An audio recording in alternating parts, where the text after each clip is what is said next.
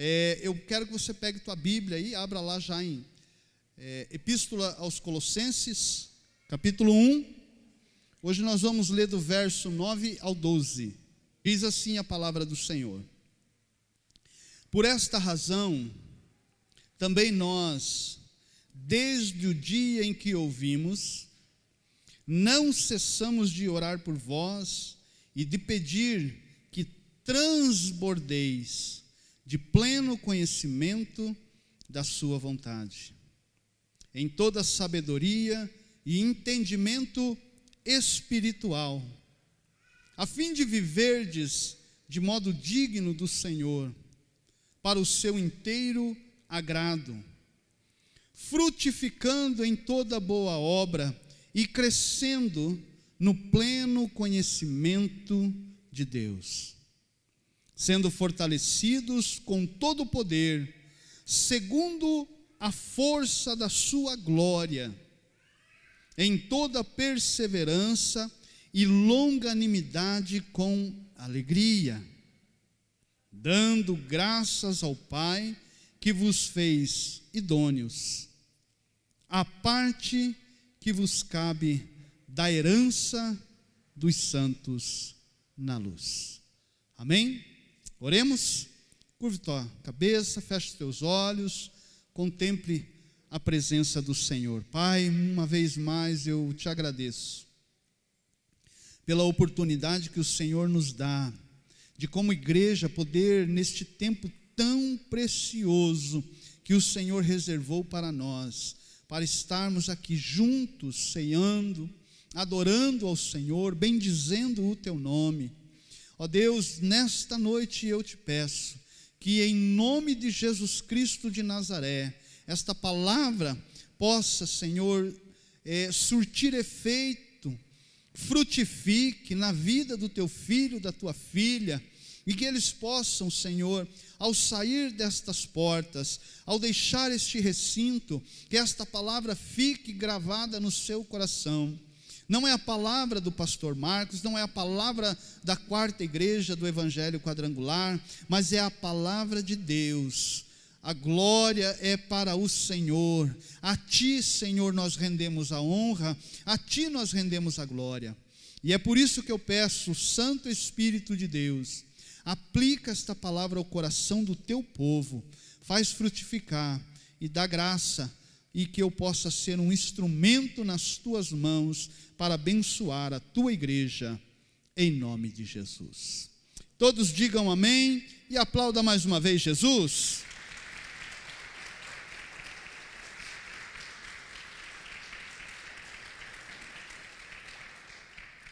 Glória a Deus. Queridos irmãos, então, nós, eu tenho uma proposta aqui para nós caminharmos como igreja, caminharmos com a palavra de Deus. Deixa ela, pode, pode deixar ela, não se preocupe, não. Deixa ela andar para lá, para cá, fica tranquilo. Tá? Só cuidado para ela não cair. E você também, né, o irmão aí, presta atenção que deixa ela lá andar, fica tranquilo. Tá bom? Criança, eu vou dizer uma coisa para vocês: criança não me incomoda, não. Me incomoda é adulto andando para lá e para cá, daí me incomoda. Aí eu fico bravo, fico nervoso. Brincadeira, fico nada. Tá bom? Mas, irmãos, então a minha proposta é fazer uma série de mensagens, fracionar a carta do apóstolo Paulo aos Colossenses, para que nós possamos crescer na graça, no conhecimento do verdadeiro Evangelho de Jesus Cristo. E esta carta é uma carta que vai nos auxiliar muito nesta caminhada. É, Colossenses, esta carta do qual nós começamos semana passada falando, é uma carta que ela traz a centralidade dela.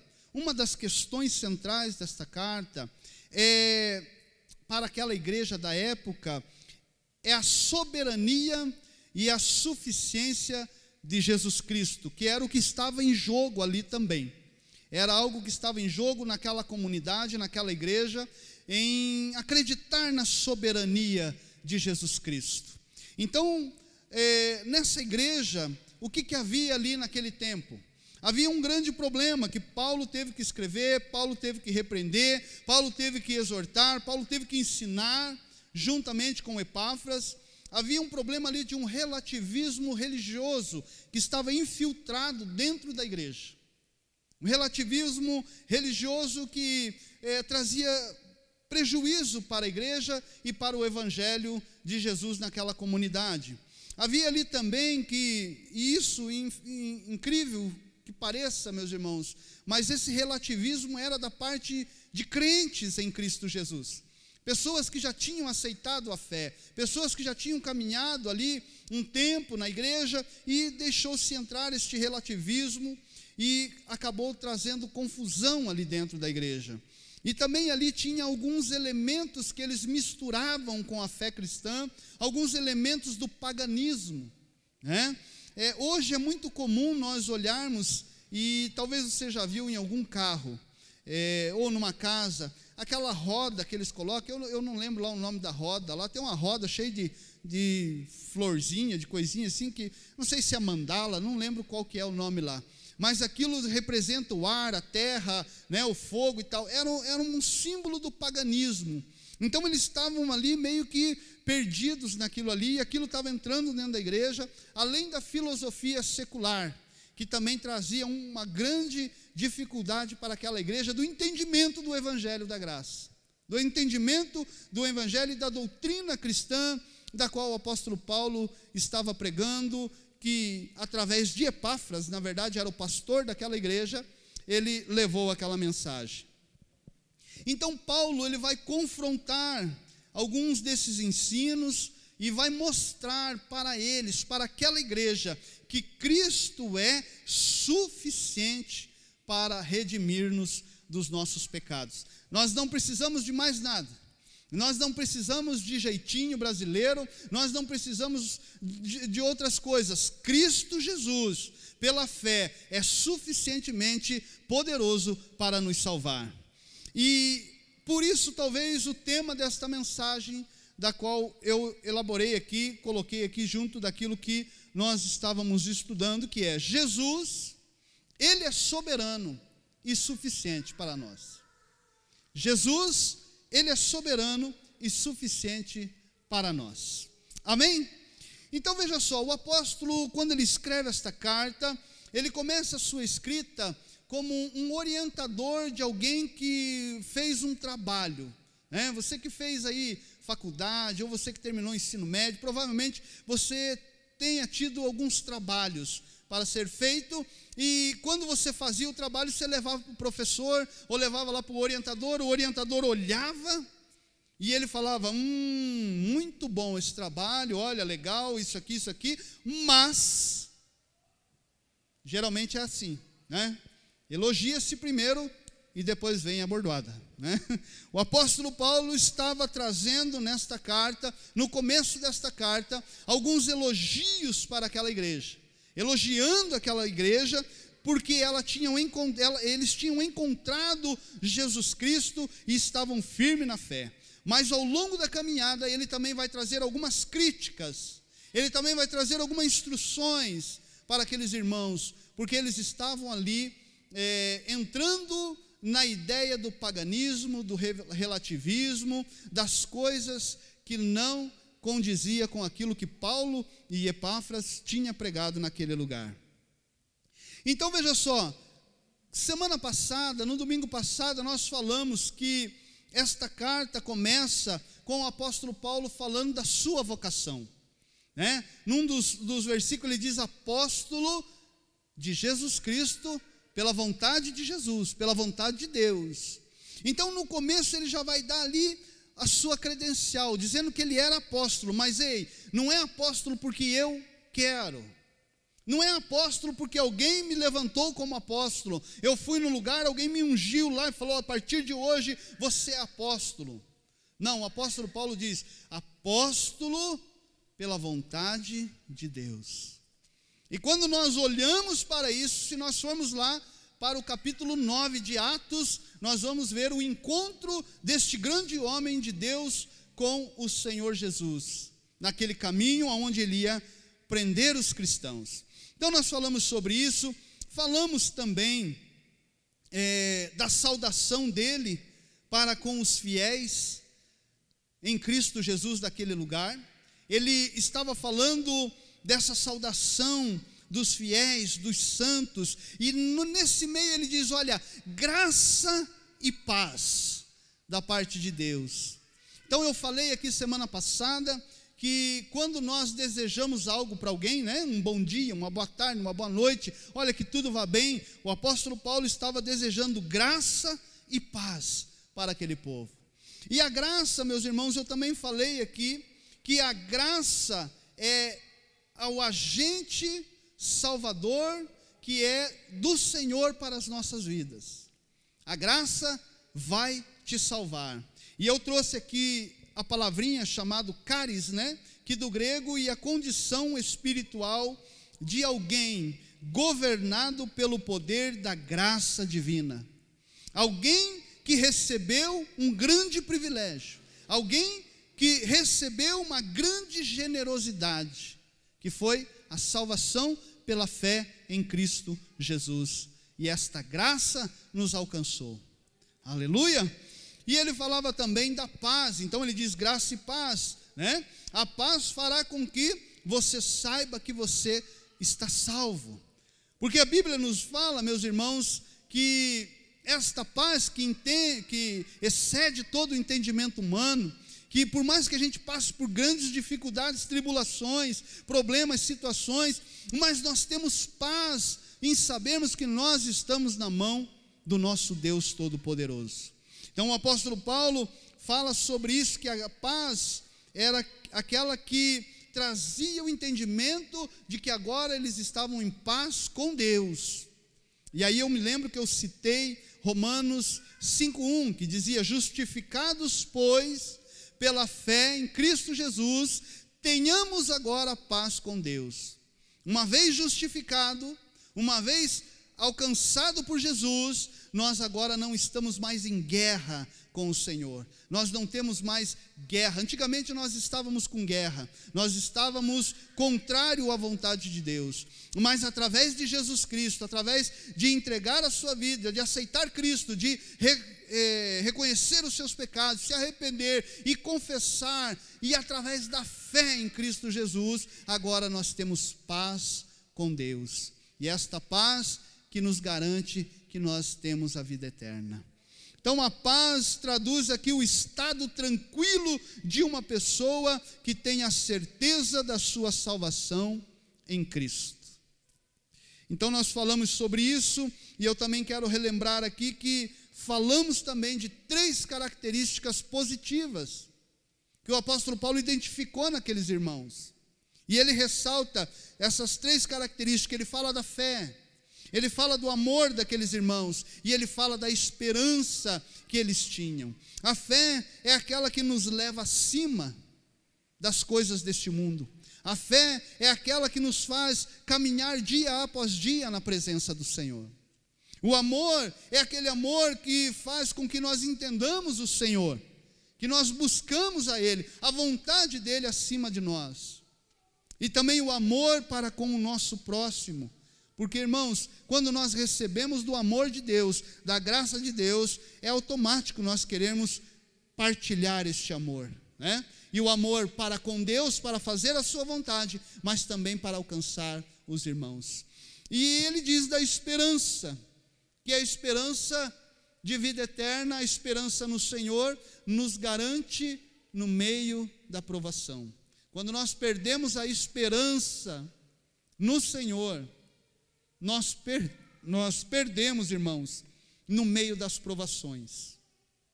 Então nós falamos de tudo isso daqui, e hoje nós vamos falar aqui rapidamente deste versículo 9 ao 12, que diz assim: Por esta razão também nós, desde o dia em que ouvimos, desde o dia em que ouvimos, ouviam o que que eles ouviram? De quem que ele ouviu? Então ele ouviu de Epáfras, aquele homem, sobre aqueles irmãos. Foi Epáfras, este homem que chegou até Paulo, falando para ele do que estava acontecendo e como eles tinham alcançado a fé em Jesus Cristo. E como ele tinha pregado o evangelho para eles e como eles estavam na caminhada cristã. Então ele diz: Desde que o ouvimos, ouvimos Epáfra falando a vosso respeito. E aqui eu quero destacar uma coisa interessante para nós, meus irmãos. A importância de uma pessoa quando fala a verdade. A importância de uma pessoa verdadeiramente cristã que fala a sinceridade. Epáfras podia ter chegado para Paulo e ter dito muitas outras coisas para ele. Podia ter reclamado, podia ter murmurado, falar daquele povo lá, meu Deus do céu, aquele povo lá não vai. Paulo, dá um jeito, coloca um outro lá, porque aquele povo não adianta. Não dá certo, já prego o evangelho para eles, eles aceitam, daqui um pouco eles estão voltando para as práticas antigas. Ele poderia falar um monte de coisa, mas ele traz um relato a Paulo de coisas boas que aqueles irmãos estavam tendo que eles estavam desenvolvendo na sua caminhada cristã. Então, como é importante, irmãos, nós nos cercarmos de pessoas que falam a verdade, que são verdadeiras, que não são mentirosas, que não tentam enganar. Como é bom nós podermos nos cercar de pessoas que têm sinceridade no seu lábio que ainda que sofra por um dano na sua própria vida, mas ela fala a verdade, ela não mente, ela não esconde, ela não omite, mas ela conta a sinceridade. Isso é um caráter hoje um tanto quanto, não digo que é difícil de achar, mas existem muitas coisas que nós precisamos avaliar. Então Epáfras era este camarada que veio falar para ele. E o que que Paulo ouviu deles? O que, que Paulo ouviu dele? Ouviu da fé, do amor e da esperança que eles estavam tendo. E Paulo se alegrou com isso, porque ele tinha visto que o evangelho que tinha sido pregado ali tinha gerado fruto na vida daqueles irmãos. E eles estavam fazendo ali o, a boa obra do Senhor. Então, uma das coisas que eu destaquei aqui também, irmãos, é como é bom quando a gente ouve que o Evangelho gerou frutos e mudou a vida de pessoas, não é? Como é bom quando você ouve que o Evangelho de Jesus Cristo pregado gerou na vida de uma pessoa mudança, a ponto de trazer fé para ela, a ponto de trazer o amor, a ponto de elevar a sua esperança no Senhor. Agora, como é triste como é duro quando nós vemos que este evangelho pregado, a palavra pregada, ela não consegue entrar e penetrar no coração de uma pessoa. E muitas vezes ela até começa bem, e daqui um pouco ela se descamba e não retém o evangelho. Então, irmãos, eu imagino a alegria deste homem em saber que a pregação do Evangelho naquele lugar gerou fruto naquela igreja, gerou frutos que eles estavam transbordando de alegria, tinham fé, tinham amor, tinham esperança, estavam vivendo a graça, estavam tendo paz com Deus naquele lugar. Agora, uma das coisas que alegra o coração de um pastor, né? Alegra o coração de um homem de Deus, de um pastor de igreja é quando você vê aqueles que você ganhou para Jesus, aqueles que você batizou, aqueles que estão com você, caminhando, e eles estão crescendo, estão amadurecendo, estão avançando na fé. Como é a alegria no coração de um pastor. E eu acredito que Paulo estava muito alegre. Epáfras então estava alegre também por saber que os irmãos estavam indo bem na sua, no seu início da caminhada. Agora, depois disso, né? E Paulo vai falar para ele o seguinte: vai estar escrito assim: olha, desde que ouvimos falar, não cessamos de orar por vós, não cessamos de clamar, de buscar. Por que, que Paulo estava enfatizando isso? Ele continua no versículo dizendo assim: e de pedir transbordeis. O coração do apóstolo era o desejo daquelas pessoas continuarem transbordando. E transbordando o que, pastor? Seja olha só, transbordar seria estar além do suficiente. Vamos pensar numa caixa d'água. Caixa d'água vai enchendo, vai enchendo. Fechou o ladrão, né? É o ladrão que chama aquele negocinho lá, né? Fechou o ladrão e essa caixa d'água vai enchendo, vai enchendo, vai enchendo, a ponto que a água começa a cair pelos lados, e ela começa a transbordar, transbordar, e começa a molhar tudo que está ali. E dependendo do tempo que esta caixa d'água fique sendo cheia de água e transborde de água, vai ser o alcance da inundação. Então o coração de Paulo estava dizendo: Eu quero e eu não paro de orar por vocês para que isso aconteça, que vocês transbordem, para que vocês fluam. E já que vocês receberam com tanta graciosidade a fé, o amor, a esperança, a graça de Deus se manifestou na vida de vocês, agora eu oro para que vocês transborde de alegria. Transborde. Mas transbordar do que, pastor? Só de alegria? Transbordar do quê? Então a alegria e a oração dele era que eles transbordassem, sabe do que? Do pleno conhecimento da sua vontade. A oração dele era: olha, glórias a Deus por vocês terem conhecido o Evangelho, glórias a Deus por vocês estarem dando frutos. Mas a minha oração é que vocês continuem e que este evangelho que vocês receberam, ele transborde a ponto de que vocês venham ter o pleno conhecimento da vontade de Deus. Irmãos, falar de vontade, muitas vezes, quanto à vontade de Deus, nós ficamos um pouco confusos. Eu não sei se você já falou, ou eu já falei, acredito que você também, e talvez muitos que estão me ouvindo agora falam até hoje. Quando se pergunta, e aí, como é que está a coisa, como é que você vai fazer, o que, que vai acontecer? E tal, e aí a pessoa diz assim: olha, não sei, a vontade de Deus, né? Eu não sei a vontade de Deus, então estou esperando, estou esperando a vontade de Deus se manifestar na minha vida. Então, a grande verdade nisso é que vontade, existem três tipos de vontade. Existem três tipos de vontade que nós precisamos entender. Primeiramente, a vontade nossa. A nossa vontade. E muitas vezes, em uma grande parte das vezes, a vontade nossa não está alinhado com a vontade de Deus. E muitas vezes, quando nós fazemos a nossa vontade, sem estar alinhado com a vontade de Deus, nós temos um resultado. E o resultado é qual?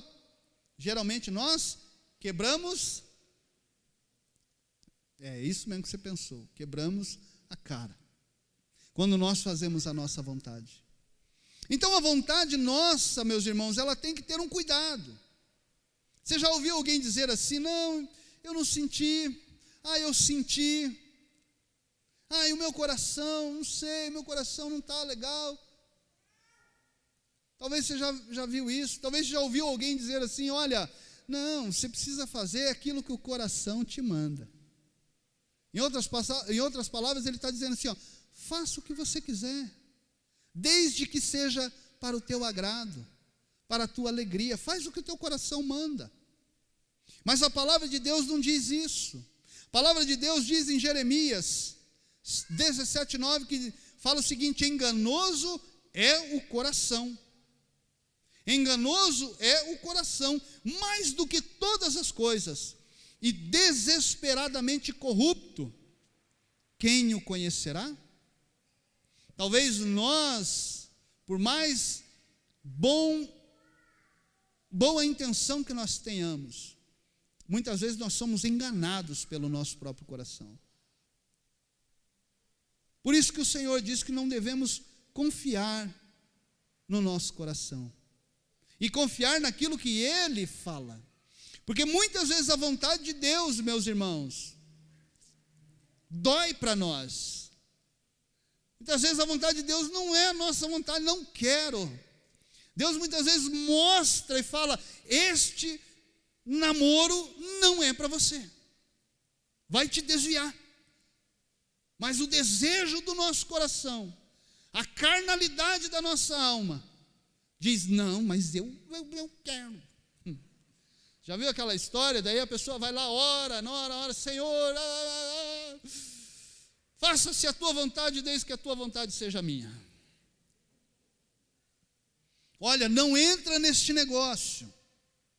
Esse negócio não é para você. Esse negócio não é para um servo de Deus, para uma serva de Deus. Mas aí, o nosso coração diz: não, mas eu sinto paz. Estou sentindo bem. E entra no negócio errado. Então, o coração do homem é enganoso. Por isso que nós temos que ter cuidado com a nossa vontade. E a segunda vontade é a vontade do outro a vontade do outro. Muitas vezes nós cedemos a vontade do outro a vida inteira, fazendo só a vontade do outro, fazendo a vontade das pessoas e nos esquecemos da vontade de Deus e nos esquecemos também até da nossa própria vontade. E vivemos uma vida degradante em função de uma outra pessoa, em função de um relacionamento, em função de um trabalho em função de tantas coisas. Então a vontade do outro também, ela é ruim, em alguns casos. Agora é lógico, né? Então eu não posso fazer a vontade do meu filho, uma coisa aqui, outra ali, isso não é a verdade. A gente sabe que tem coisas que têm limites, né, meu irmão? Nós precisamos ter limites na nossa vida e equilíbrio. Mas a terceira e não última é a vontade de Deus. Fazer a vontade de Deus.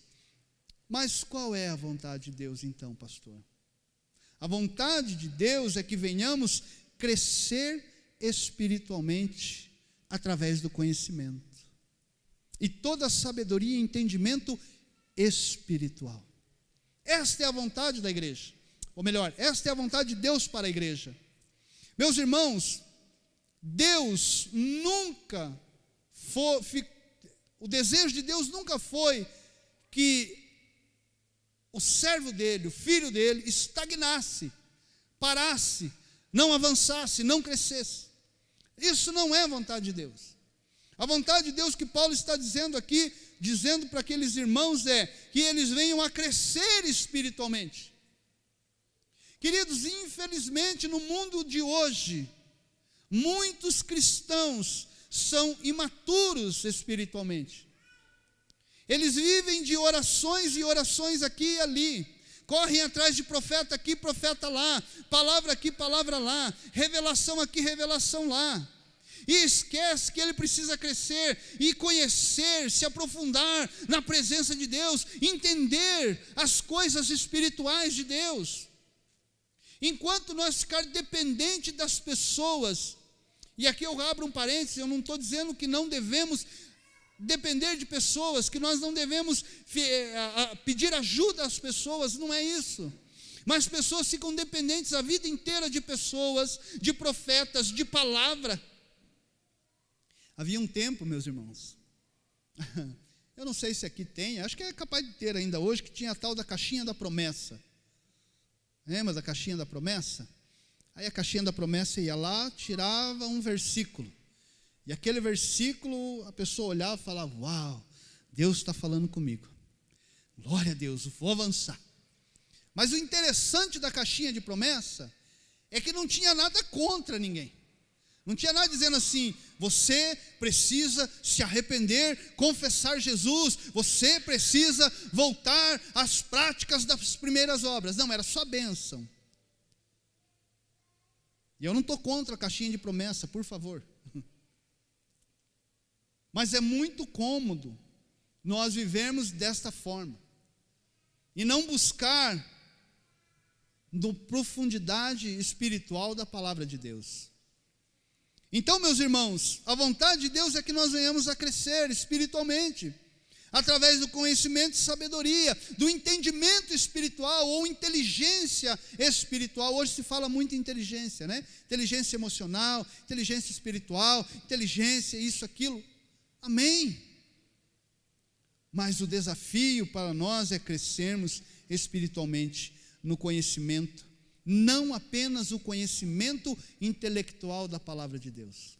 Você já viu aquelas pessoas assim, que ele não vai à igreja, ele não, não, não está assim, é, debaixo de pastor nenhum, ele diz, não eu, não, eu não fico debaixo de pastor, esse negócio não é comigo, é, mas ele, ele vai aqui, vai ali, vive uma vida meio torta, mas quando você vai falar com ele, ele conhece tudo da Bíblia, conhece tudo da Bíblia, aí você olha e fala assim, puxa vida, hein, esse aí, olha, ele não vai lá na igreja, ele nem conhece lá os irmãos da igreja, mas conhece a Bíblia. Mas a vida dele é tudo torta. Ele conheceu no intelectual. Ele não teve uma experiência com Jesus. Ele não teve uma experiência real de transformação. Então não é esse conhecimento intelectual, mas o conhecimento de ter uma experiência real com Cristo. De abrir o coração e deixar Jesus ministrar nas nossas vidas. Então é isso que ele está dizendo que era a vontade, a vontade de Deus é essa, que nós venhamos a crescer, que nós venhamos a nos desenvolver. Como eu disse, nunca foi vontade de Deus que seus filhos ficassem estagnados na sua vida cristã. Não é vontade de Deus. Meus irmãos, tem pessoas que aceitam a Cristo e vivem 40, 50 anos. Vai ser salvo? Vai viver ali na presença de Deus, vai ser salvo, mas não cresceu nada. Ela não avança, ela não procura. Ela não procura fazer algo diferente para que a sua vida cresça espiritualmente. Então a vontade de Deus é que nós venhamos a crescer. Então esta era a oração. Paulo dizia: agora que vocês conhecem o amor de Deus, que vocês têm fé, que vocês têm a esperança, por favor, agora vocês precisam avançar. Vocês não podem ficar parados, vocês precisam avançar, vocês precisam continuar. E a minha oração é para que Deus dê força para vocês continuar, para vocês não voltarem atrás. Porque, irmãos, nesta igreja havia uma forte corrente de pensamentos errados que estavam tentando tirar daquela igreja a visão celestial. E a oração de Paulo era para que eles continuassem firmes, para que Deus desse firmeza para eles para que eles pudessem avançar. E não é diferente dos nossos dias. Como nós temos sido bombardeados dia após dia através da internet, e agora a internet então é, expandiu isso, né? De coisas erradas de coisas duvidosas, que crentes de antigamente, velhos de casa, começam até a colocar caramiola na cabeça e duvidar da palavra de Deus. Será que este Jesus é assim mesmo? Não, mas lá na igreja tal eu ouvi outra coisa. Lá no fulano de tal me falaram outra coisa. Isso daí eu não sei, será que é assim? Mas por quê? Porque muitas vezes não se aprofunda na palavra de Deus não busca a verdade do Evangelho. O que transforma o ser humano, o homem, é a verdade do Evangelho, meu irmão. Era isso que tinha acontecido ali. Mas por que Paulo então orava para que eles transbordassem, para que eles avançassem, para que eles crescessem? Por quê? Olha só o que diz o versículo 10: a fim de viver de modo digno do Senhor. Paulo está dizendo: ei, vocês precisam avançar, vocês precisam crescer, para que vocês vivam de modo digno do Senhor. Vocês foram comprados por um bom preço, vocês têm a graça, vocês têm a fé, agora vocês precisam viver de modo digno modo digno do Evangelho que foi pregado, modo digno do jeito que o Senhor andou. Nós precisamos continuar. É isso que Paulo está dizendo para eles aqui no versículo 10, a fim de viver de modo digno do Senhor. Conhecer a vontade de Deus é viver de modo digno. Conhecer a vontade de Deus é viver de modo digno. Olha só, meus irmãos, Paulo está dizendo para eles o seguinte: que eles tinham recebido algo muito valioso, e que agora eles precisavam cuidar daquilo que era valioso. É como se eu e você recebêssemos uma pedra valiosíssima. E você precisa guardar esta pedra e cuidar dela. Você recebeu uma pedra mais que preciosa, algo mais do que uma pedra preciosa, que é a salvação em Cristo Jesus. E esta salvação não tem dinheiro que pague, não tem nada que possa pagar, porque o preço foi pago na cruz. Eu e você não podíamos pagar o preço, não tinha como, nós não íamos suportar a cruz. E através dos sacrifícios de animais que eram expedidos no Antigo Testamento, nós não íamos conseguir ser justificados. Mas Cristo veio e cumpriu a lei, cumpriu a lei na sua risca, para que nós pudéssemos nele ter a vida eterna. Então ele comprou eu e você, nos comprou com o seu sangue, e é por isso que nós estamos hoje aqui, ó, na ceia. E uma das coisas que eu fico bravo, irmãos, eu vou dizer para vocês, é crente que falta na ceia. É crente que não vem na ceia. Não porque ele não pôde, porque alguma coisa, porque deu um problema, está a saúde. Não, não vem. É como se nós estivéssemos desprezando o sacrifício da cruz. Um ato tão sublime da parte de Deus para nós. E eu vou dizer uma coisa para vocês: com as lives, é uma bênção, né, irmão? Você pode fazer a tua ceia lá na tua casa, com a sua família. Amém. Você está em comunhão. Mas a essência da ceia é a comunhão dos santos. Então, esse preço que ele pagou, meu irmão. Olha, queridos irmãos, como é bom quando nós temos, para quem é pai, um filho obediente, não é? Não traz alegria, não traz felicidade para o pai, para a mãe. Você vê o filho obediente, perfeito não, né? não é perfeito, ninguém é. Nem eu e você era perfeito. Mas obediente. Como é agradável aos olhos de um pai e de uma mãe ter um filho uma filha obediente. E como é agradável aos olhos de Deus, aos olhos do nosso Senhor, ter filhos obedientes a Ele, filhos que o agrade, por isso que ele diz para viver de modo dignos para o seu inteiro agrado. O apóstolo Paulo está dizendo: ei, vocês precisam conhecer a verdade, vocês precisam avançar no Evangelho, vocês precisam lutar para continuar dessa forma, para que vocês vivam de modo digno do Senhor, conhecendo Ele, mas que vocês também possam, desta forma, vivendo, agradar a Deus. Porque nós agradamos a Deus, que Paulo está dizendo é quando nós vivemos de modo digno, quando nós continuamos na caminhada cristã, crescendo, crescendo, não regredindo, não voltando atrás, não voltando às práticas que uma, uma hora, lá, um tempo atrás já tinha sido abandonada. Jesus libertou, e de repente eu não sei o que aconteceu, e de repente aquela pessoa começou a voltar às práticas antigas do pecado, ao qual ele já recebeu o perdão, e ele continua voltando lá. Ei, nós somos comprados pelo sangue transportado para o reino do Filho do seu amor, e no reino do Filho do seu amor não tem mais estas práticas. Você está livre através de Cristo Jesus. Agora eu não entendo por que, que tem muita gente que ainda volta, volta a praticar coisas erradas. Então a vontade de Deus é essa, para o seu inteiro agrado. A melhor coisa que um filho pode fazer ao pai é agradá-lo. E agradar a Deus, meus irmãos, além de conhecê-lo, e prosseguir em conhecer ao Senhor, o versículo também vai dizendo assim: para o seu inteiro agrado, frutificando em toda boa obra e crescendo no pleno conhecimento de Deus. Veja, Paulo volta à questão do conhecimento, mas ele diz assim: que eles precisavam frutificar. Irmão, a maior evidência de Jesus Cristo na vida de uma pessoa são os seus frutos. Uma árvore que não dá fruto, É aquela árvore que serve somente para sombra, não é? É uma árvore sombreira, vamos dizer assim. Inventei agora aqui. Árvore sombreira.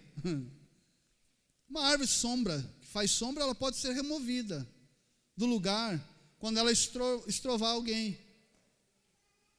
Mas frutificar significa ser aquela árvore que dá frutos. E a árvore que dá frutos, olhe para mim, por favor.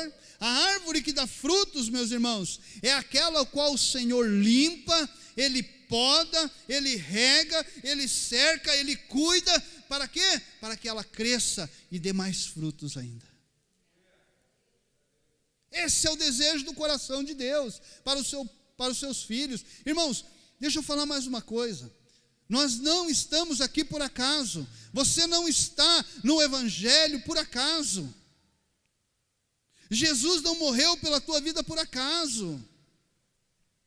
Jesus morreu, deu a sua vida, te alcançou com o Evangelho para você frutificar, para você crescer, para você avançar, para abandonar as coisas do passado, deixar os pecados que são coisinhas que nos atrapalham, que nos impede a carreira. Quinta-feira a pastora pregou aqui, fez um teatro aqui, colocou umas cadeiras aqui, pediu para o Johnny e a irmã Thalita correr no meio dos obstáculos atrapalha a corrida. O pecado, essas coisas que tem tentado tirar a tua vida da caminhada, te atrapalha a tua caminhada. Você pode até chegar lá um dia, mas vai demorar. Agora, se você começar a remover aquilo que faz mal para a tua vida, aquilo que não está de acordo com a vontade de Deus, você vai começar a frutificar, e você vai começar a crescer, e você vai começar a agradar o Senhor, e o Senhor se alegrará de ti. E a glória de Deus te envolverá dia após dia. Frutificar, irmãos, é expandir onde se está plantado. Frutificar é se expandir aonde se está plantado. Deus te chamou para algo grande, Deus te chamou para algo sublime, algo maravilhoso. Não aceite, irmão, viver na mediocridade espiritual. Não aceite viver na mediocridade do conhecimento. Busque a palavra de Deus, busque o entendimento, busque a experiência com o Senhor.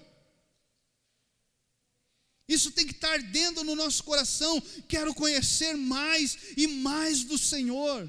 Eu quero entregar mais e mais para o Senhor. Eu quero gastar a minha vida no Evangelho falando do amor de Deus. Eu posso trabalhar, eu posso fazer minhas coisas diárias, eu posso fazer o que precisar ser feito, mas eu quero entregar a minha vida para que Deus use ela, para que eu possa frutificar. Eu recebi a graça de Deus, eu não merecia. Eu estava condenado a viver eternamente separado de Deus, e Deus me alcançou, então eu preciso e eu quero crescer com o Senhor. Então, essa era a oração deste homem para aqueles irmãos, para que eles frutificassem, avançassem no Evangelho, conhecessem a vontade de Deus. E eu vou partindo aqui já para o final, que o meu horário passou já, mas tenha paciência comigo, por favor.